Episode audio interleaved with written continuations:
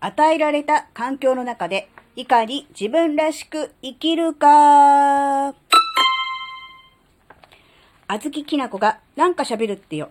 この番組は、子供の頃から周りとの違いに違和感を持っていたあずきなが、自分の生きづらさを解消するために、日々考えていることをシェアする番組です。こんにちは、あずきなです。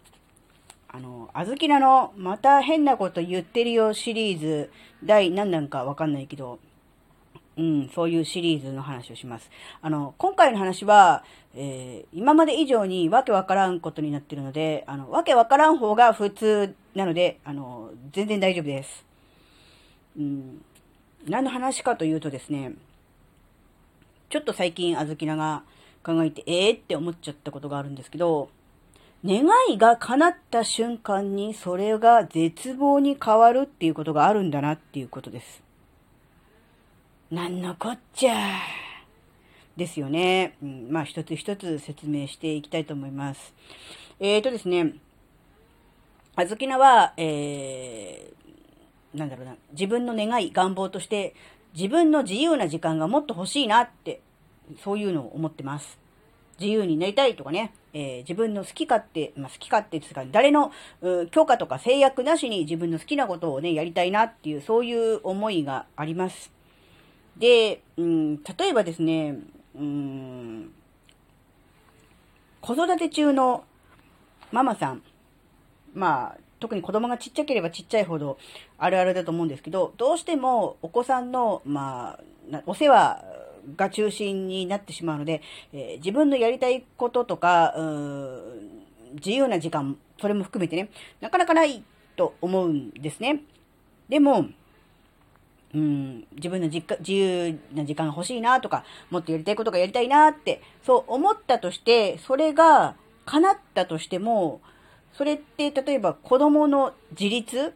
まあ、完全に、まあ、一人暮らしをするとかね、社会人になるとかっていう自立でもなくても、その前としても、例えば今までだったらね、えー、着替えをね、えー、用意して全部自分で着替えさせなきゃいけなかったものが、えー、大きくなりね、中学生とか高校生になると自分で勝手に服選んで自分で勝手に着替えますよね。そうすると、んまあ、お世話をしなきゃいけないものもだんだん減ってくるじゃないですか。そういう感じで、えー、自分のね、えー、やらなきゃいけないことが減ってくれば、それだけ自分の自由な時間が増え、やりたいこともできるようになってくるっていうのがね、だんだん出てくると思うんです。なので、うん、自分のね、うん、願い、願望が叶ってくるっていうことは、それはもちろん、なんだろう、その先にあるものは明るい未来であったりとかね、希望に溢れた世界だったりとかするわけですが、えー、あずきなはですね、次男がですね、生まれつき重い障害を持っております。なので、自分で、えー、その次男がね、自分でできることということはほぼありません。なので、まあ、あずきな母親、もしくはそれに代わる誰か他の人からお世話をされないと、えー、生きていかれないという、そういう人なんですね。なので、例えばあずきらが自由になりたいと、うん、自分の好きなことをやって生きていきたいと思っていたとしても、うん、例えば子供が、うん、高校生になったら、ある程度手がね、離れるぞとかね、うん、社会人になれば、ね、あの、ほとんど、うん、お世話をすることもなくなるぞというわけではなく、えー、15歳になっても、えー、20歳になっても、30歳になっても、あるいは40歳、50歳になってもお世話が必要な、そういう人なんですよね。なので、あずきなが、えー、自由になりたいと、うん、自分の時間が欲しいと、好きなことをやりたいと、願うとするとですね、それが叶ってしまうというのはどういう状況かというとですね、まあ、あの、なんでしょうね、うん、子供とのお別れであるか、あずきな自身が、えー、体力が弱ってお世話ができなくなる。あるいは病気や怪我なので、えー、お世話ができなくなるっていう、そういう状況しかないわけなんですね。となると、あずきなの願いが叶った時に、ある先は絶望ということになってしまうんではないかなってちょっと思っちゃったんですよね。うん。で、うん、その時に、まあ確かに、ああ、と思って暗くなっちゃったし、ああ、だから自分が自由になりたいとか、やりたいことをやりたいって思っちゃうこと自体は、うん、さらに、なんだろう、不幸な状態に向かっちゃうんだろうなって思っちゃった時に、ちょっとあーって思っちゃったんですけど、でも、そういう、うん、なんだろうな、与えられた状況の中でどうやって生きていくのか、どうやって自分らしく生きていくのかっていうテーマ、人生のテーマ、課題っていうのは、ちょっと特殊な児童ではありますよ、あずきなの場合はね。だけどそれってみんなそれぞれあるんだなって、みんなすべての条件が、えー、揃っていて、すべてこう与えられていて、えー、その中で選んだり活動しているわけではなくて、やっぱり制約とかっていうのは人それぞれあると思うんですね。うん。なので、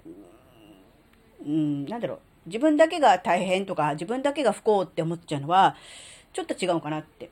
だから、逆に言うとね、あつきさんが思ったのは、うん、例えば、子供がある程度大きくなって手を離れるようになってから、じゃあ自分のやりたいことをやろうとかね、自由な時間を作って、えー、行こうとかっていうふうに思うんじゃなくて、もうそういう、ある程度こう制約のある時期が、うん、これから先もずっと続くということを見越して、うん、今からね、今この環境でもね、今この状況でも、うん、自分のできることをやり、やりたいことをやっていくっていうのがいいのかなって。だからやりたいこととかを先送りにしてしまうと、その時期はもう来ない、そういう人生だなってちょっと思ったんです。なので、先送りするんじゃなくて、うん、たとえ自由な時間は少ない、やれることも、うん、限られてる。でも、その中を、で、自分のやりたいことをやっていく今からでもね、うん、っていうのが、うん、あずきなの置かれた状況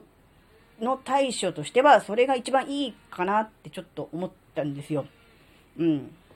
だから、なるべく、うん、なんだろう、うん、条件が揃ったらとか、今は大変だから先送りじゃなくて、今、今やる、できるうちにやっておくっていう、そういう考え方。うん。ね、うん、まあね、うん、誰にでも、うん、与えられた環境の中で、あるいは制約の中で生きていくっていう、そういうものは、